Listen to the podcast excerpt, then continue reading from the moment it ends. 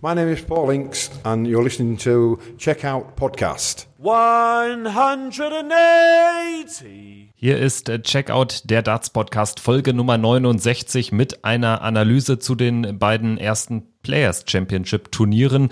Nachdem wir die Premier League gestartet haben am vergangenen Donnerstag, ging es jetzt so mit dem Brot- und Buttergeschäft los und wir wollen drüber sprechen. Wir, das sind Kevin Schulte, meine Wenigkeit und Christian Rüdiger. Grüß dich. Hallo Kevin, hallo liebe Freunde des Dartsports. Erstes Players Championship Wochenende liegt hinter uns. Ja, und wir haben einiges äh, zu bereden. Es gab fünf neuen Data, zwei unterschiedliche Sieger der jeweils nicht Michael van Gerven hieß, aber es waren äh, dennoch die bekannten Namen, die am Ende triumphiert haben. Aus äh, deutscher Sicht eher durchwachsen. Gabriel Clemens allerdings war ein Lichtblick. Das alles werden wir jetzt äh, durchexerzieren. Euch sei noch gesagt, wie immer, der Podcast ist auf Spotify, auf Apple Podcasts, auf Google Podcasts, mein Sport Podcast und während der Premier League, also die Premier League Folgen, die wir immer Donnerstag in der Nacht von Donnerstag auf Freitag aufnehmen, die werden auch auf ntv.de veröffentlicht. So, und dann lass uns jetzt äh, gerne loslegen. Christian, Gary Anderson gewinnt Players Championship äh, Turnier Nummer eins am vergangenen Samstag. Das war mal ein ordentliches Comeback zurück auf der Pro Tour, nachdem er da in den vergangenen Jahren A wenig gespielt hat und wenn er dabei war, auch immer sehr früh rausgegangen ist. Ja, und äh, für alle Gary Anderson-Fans, dem wird auch ein Stein vom Herzen gefallen sein, weil man hat sich natürlich schon gefragt nach diesem äh, letzten Jahr, wo er sehr verletzungsgebeutelt war, äh, kommt er überhaupt noch mal richtig zurück oder äh, hat er überhaupt noch diese diese Leidenschaft, dieses Feuer? Und äh, ja, jetzt kam er zurück beim Masters Premier League Auftaktsieg und gewinnt gleich das erste Players Championship Turnier, fliegt dann zwar beim zweiten äh, direkt zum Auftakt raus, aber das soll es überhaupt nicht schmälern. Dieser Turniersieg das war ein ganz wichtiger für Gary Anderson und er hat das ja dann auch später gesagt. Das ist schon eine ganze Weile her, dass er ein Turnier gewonnen hat und er hat einfach die, diesen Hunger wieder zurück und das zeigt für mich auch, dass er die, diese Worte, die er im Interview gesagt hat, auch nach der WM, äh, dass er denen jetzt auch wirklich Taten folgen lässt und auch sehr diszipliniert trainiert. Und ja, ich, ich bin wirklich gespannt, ob das jetzt so eine Art äh, Kick-off ist für das weitere Jahr und ob da noch äh, viele weitere Titel vom Flying Scotsman folgen werden.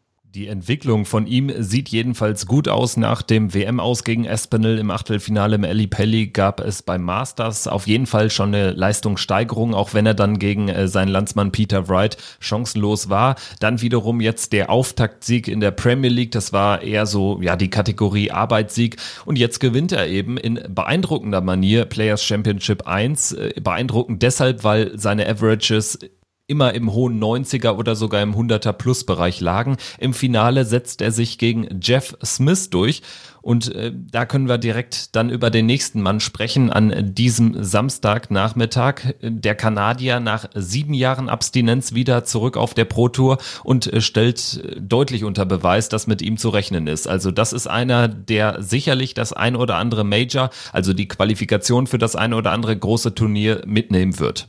Ja, ähm, wenn er so weitermacht, wie er jetzt äh, bei Players Championship 1 und 2 begonnen hat, dann äh, definitiv. Und das ist ja auch jemand äh, gewesen, der auch immer bei, bei dieser US-amerikanischen Qualifikation, für wo, wo dieser Startplatz ausgespielt wurde für den Pelli oder ausgespielt wird, ist das ja immer der Top-Favorit gewesen. Also das war ja immer der praktisch äh, der, äh, ja, Michael van, van Gerven von, von diesem Kontinent in der Hinsicht. Und äh, das, das zeigt einfach auch, er holt sich die Tourcard, nachdem es in der Q-School an den, ich glaube, an den ersten beiden Tagen war es nicht so gut lief, am dritten Tag müsste er sich die dann geholt haben oder am zweiten ist jetzt auch egal. Er hat sie sich dann geholt und äh, auch jetzt bei diesen Players Championship Turnieren am ersten Tag das Finale zu erreichen und am zweiten Tag dann auch noch das Achtelfinale zu erreichen. Also das zeigt schon, er war einer der konstantesten Spieler an diesem Wochenende und es hat auf jeden Fall sehr viel ähm, Interesse meinerseits auch geweckt und ich bin jetzt auch wirklich gespannt, ob er diese Konstanz, die er da gezeigt hat, nicht nur von, von seinen äh, Leistungen her heißt ähm, Finale, Achtelfinale, sondern ob er das auch average-mäßig halten kann, denn da waren auch schon wirklich teilweise richtig gute Performances vom Kanadier dabei und ähm, ich bin auf jeden Fall sehr positiv überrascht von ihm. Ja, auf jeden Fall immer die 90 plus gespielt. Da am Samstag schlägt unter anderem Dave Chisnell, Nathan Espinel, Peter Wright. Und äh, über Nathan Espinel können wir jetzt auch äh, schon sprechen. Der hat nämlich den Sonntag für sich entschieden in wahnsinniger Manier. Also das war nochmal eine Klasse besser als Gary Anderson am Samstag. Nathan Espinel hat, und äh, nur um das mal kurz zu erwähnen, gegen Peter Wright einen 117,5er Average gespielt im Viertelfinale. Noch dazu einen neuen Data geworfen.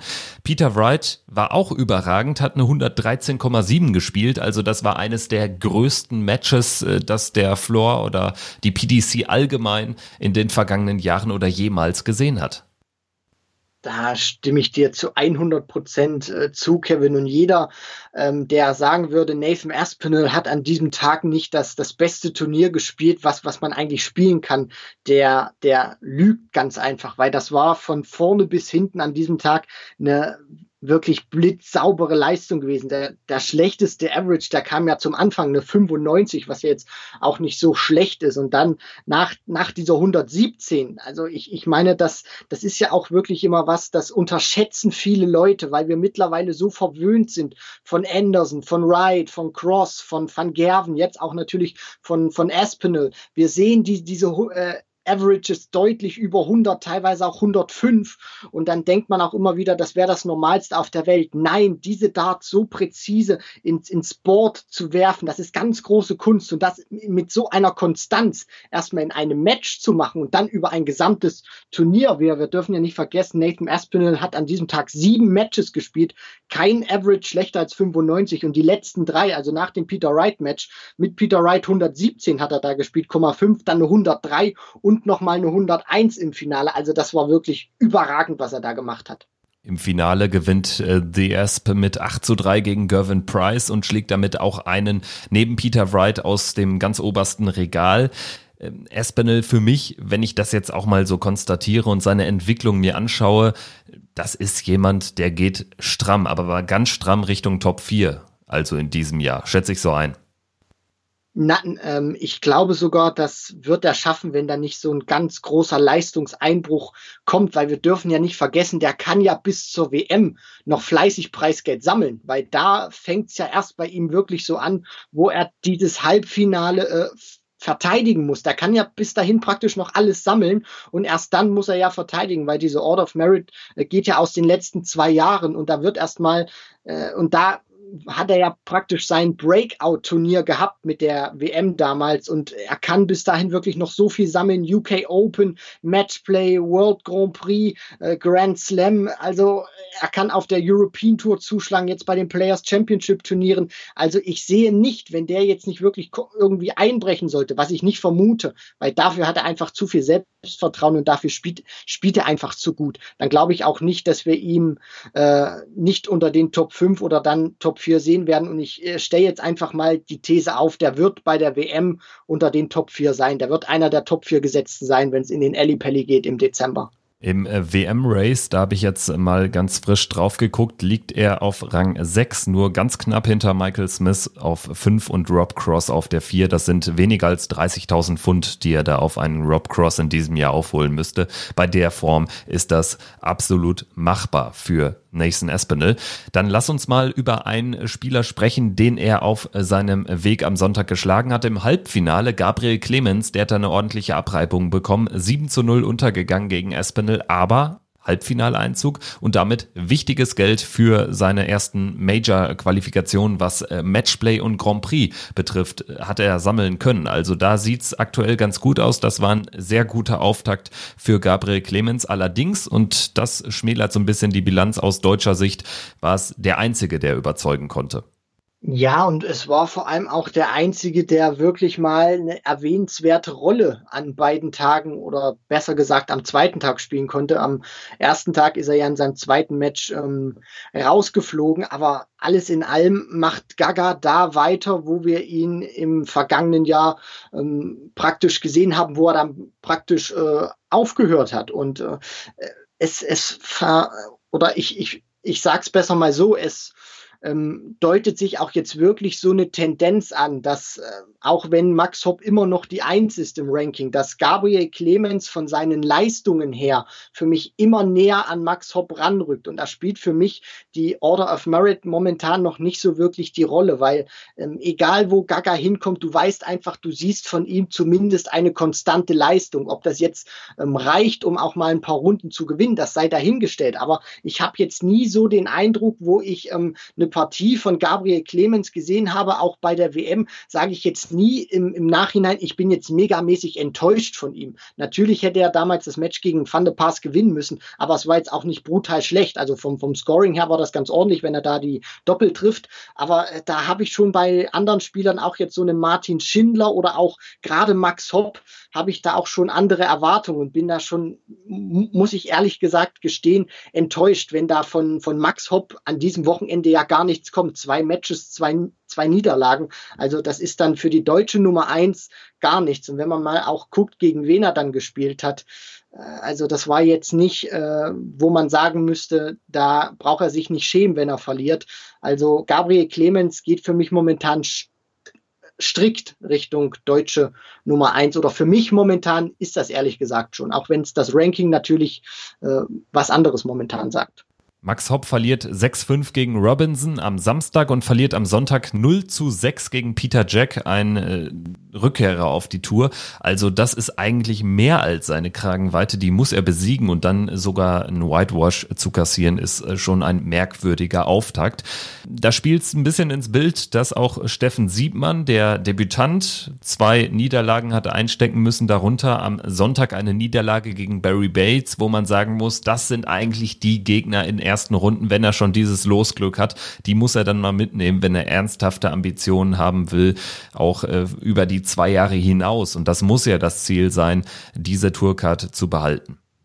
Ich finde, dass man bei, bei Steffen momentan noch nicht so äh, kritisch sein sollte. Natürlich äh, Barry Bates oder dann auch am, am Sonntag Kai Long, äh, dann einen, einen Whitewash zu kriegen äh, mit 6 zu 0, das ist natürlich äh, wünschst du dir einen deutlich besseren Start in deine, ja, in, in der Hinsicht ähm, praktisch wieder neu aufgefrischte Darts-Karriere mit der, mit der PDC Tourcard. Aber, und das ist eben der, der Vorteil, den er hat. Er kann das auch abhaken. Er weiß, es werden wieder neue Turniere kommen. Und ähm, ich bin dann auch mal gespannt, wie er jetzt mit, mit dieser Situation umgehen wird. Aber ich glaube auch schon, dass ihn das langfristig stärker machen wird und dass er vor allem auch ähm, hier und da Runden gewinnen wird. Also äh, es, es zeigen ja auch andere Spieler auf der Tour, die normalerweise nichts reißen und dann ein Mickey Menzel spielt an diesem Wochenende ein neuen Data, spielt ein Viertelfinale und ein Achtelfinale und äh, ich stufe ihn jetzt nicht äh, höher ein als Steffen Siebmann. Also ich glaube schon, dass äh, man die beiden schon ganz gut vergleichen kann, auch vom Niveau und deshalb sage ich einfach, äh, gebt dem Steffen ein bisschen Zeit und der wird seine Resultate schon in diesem Jahr sammeln. Da bin ich fest von überzeugt. Wobei ich schon sagen würde, dass Mickey Menzel natürlich einen ganz anderen Erfahrungsschatz äh, vorzuweisen hat. Ich meine, der hat mehrere Major-Teilnahmen und hat den World Cup gespielt. Also es ist für mich schon noch eine andere Kategorie. Und es muss sich erst äh, zeigen oder äh, Steffen sieht, man muss sich jetzt erst beweisen innerhalb dieser zwei Jahre. Gerade das erste Jahr ist da ja auch sicherlich dann das Schwierigere. Dann äh, lass uns noch der Vollständigkeit halber erwähnen, dass Martin Schindler am äh, Sonntag eigentlich einen ganz guten Tag erwischt hat, gegen Callan Ritz mit 6-0 gewonnen hat, dann gegen James Wade 6-5 ausgeschieden ist, dabei aber Matchstarts hatte im entscheidenden Leck, also da war sogar noch mehr drin. Christian Bunse ist zweimal raus in der ersten Runde gegen Gary Anderson, gegen den Turniersieger am Samstag und am Sonntag gegen Lisa Ashton. Die hat da also ihren ersten Sieg eingefahren als PDC-Profi gewinnt gegen Bunse mit einem 100er Average und scheidet dann aus gegen Darius Labanauskas. Das wären dann jetzt so ein paar Namen, die wir jetzt einfach durchgegangen sind. Der Vollständigkeit halber auch noch äh, zu erwähnen. Äh, Mickey Menzel hat den neuen Data geworfen, Nathan Espinel hat den neuen Data geworfen, das haben wir jetzt schon durch äh, besprochen. Dann Keegan Brown hat einen Neuner geschafft, Scott Baker und Dirk van Dijvenbode. Und bei Dirk van Dijvenbode können wir gerne nochmal ansetzen, wenn wir jetzt über äh, Spieler sprechen, genau wie Menzel, die äh, positiv überrascht haben. Dirk van Dijvenbode hat ein Halbfinale erreicht am Sonntag und dann würde ich noch mit reinholen äh, Mike Keufenhofen, den Niederländer in seinem zweiten äh, Jahr, der hat im ersten Jahr gar nichts gerissen und spielt jetzt unter anderem ein Viertelfinale und schafft es am äh, zweiten Tag dann sogar noch ins Achtelfinale, glaube ich. Genau, da äh, kam er ja dann noch ins Achtelfinale und äh, wen ich noch mit hervorheben möchte, äh, besonders jetzt am ersten Tag, das ist äh, Steve Brown gewesen. Der hat ja da das Achtelfinale gespielt, ist dagegen Keuvenhoven ausgeschieden, aber das finde ich auch schon eine recht be betrachtliche Leistung, wenn man mal bedenkt, der war lange weg von der Tour, der hat jetzt auch nicht immer diesen 100 Prozent Fokus, sage ich mal, nur auf Darts, weil er ja auch noch bei der JDC sehr beschäftigt ist. Das war für mich auch schon eine ähm, kleine Überraschung. Und ansonsten muss ich ganz ehrlich sagen, war ich von, von Adrian Lewis, auch wenn das natürlich ein großer Name ist, zweifacher Weltmeister, auch ähm, sehr positiv überrascht, dass er gut reingekommen ist in dieses äh, Players Championship Wochenende, in diese Auftaktserie. Und ein bisschen enttäuscht war ich ehrlich gesagt von Michael van Gerven, dass da kein Halbfinale kam, auch kein Finale, ähm, weil ich eigentlich dachte, okay, dieser Sieg gegen Peter Wright, der gibt ihm noch mal ein bisschen mehr Auftrieb für dieses Wochenende, aber dem war dann doch nicht so. Er ist am Samstag an einem starken Brandon Dolan gescheitert. Dolan spielt eine 101, gewinnt 6-4 gegen Van Gerven in der Runde der letzten 32. Am Sonntag schafft es Van Gerven ins Achtelfinale, scheitert dann an Jamie Hughes mit 6 zu 5. So, und das war jetzt unser Überblick über das erste Pro Tour Wochenende. Es geht direkt weiter am kommenden Wochenende. Players Championship Turniere 3 und 4. Dann geht's von Barnsley nach Wigan. Und davor haben wir auch noch am Freitag den ersten Qualifier für die European Tour, also den ersten Tourcard Qualifier. Das wird auch spannend. Und dann haben wir natürlich vorher noch eine Podcast-Folge. In der Nacht von Donnerstag auf Freitag wird sie erscheinen. Spätestens Freitagmorgen also wird sie bei euch auf den äh, mobilen Endgeräten äh, verfügbar sein. Da geht's dann um die Nacht zwei der Premier League, unter anderem der Auftritt von Fallon Sherrick als Challenger gegen Glenn Durant. Christian, ich freue mich drauf und ich würde sagen, wir hören uns dann Ende der Woche wieder nach der Premier League. Ich hoffe, ihr bleibt auch schön dran und äh, zieht euch dann das Premier League Update rein und natürlich dann die nächsten Podcast-Folgen. In diesem Sinne ausgecheckt für heute. Macht's gut. Bis dahin. Ciao.